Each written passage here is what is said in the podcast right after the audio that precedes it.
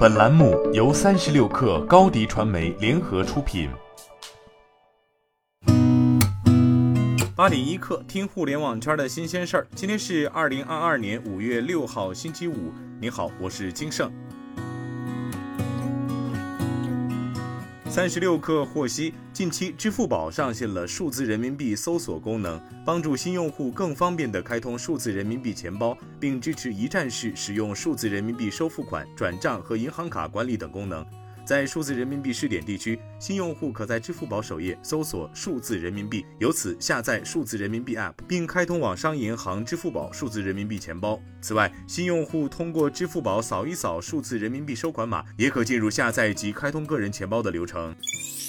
据中证网报道，荣耀 CEO 赵明告诉记者，二零二二年荣耀将全面启动海外市场销售，预计未来五年荣耀将不存在瓶颈期。赵明表示。荣耀现有员工一万两千人，研发人员占比在百分之五十以上。荣耀会持续进行技术创新，研发投入占比会远高于营销投入占比。今年一季度，荣耀的利润兑现率、出售时的业绩承诺、现金流兑现率都超过百分之一百，经营性现金流非常好。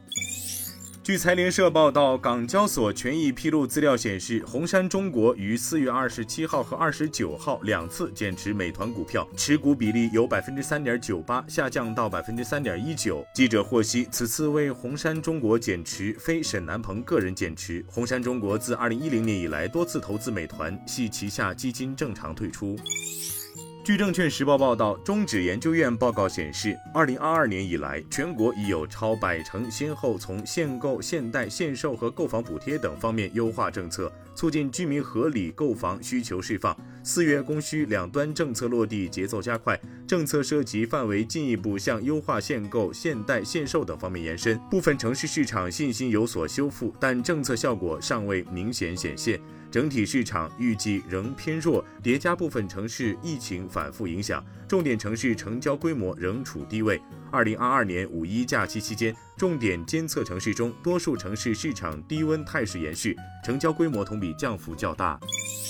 据证监会发布微信公众号，证监会近日召开专题会议，会议认为要在处理宏观经济大盘稳定上下更大功夫。科学合理把握 IPO 和再融资常态化，丰富科技创新公司债、中小企业增信集合债等债券融资工具和品种，积极支持房地产企业债券融资，研究拓宽基础设施 REITs 试点范围，适时出台更多支持实体企业发展的政策措施，扎实推进资本市场全面深化改革，稳步推进股票发行注册制改革，推出科创板做市交易等。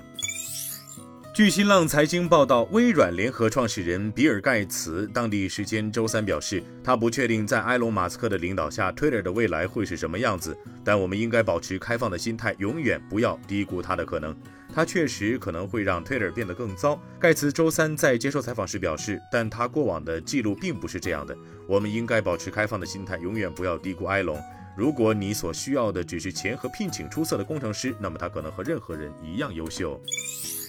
据界面报道，消息人士称，自二月以来，京东方为 iPhone 生产的 OLED 面板数量急剧下降。该公司去年开始为 iPhone 十三系列的六点一英寸机型提供 OLED 面板。早期下滑的最初原因是显示驱动 IC 的短缺，但消息人士称，仅此一点并不能解释京东方产量的急剧下降。可能的原因是京东方改变了 OLED 面板的设计，比如扩大了薄膜晶体管的电路宽度，这可能遭到警告。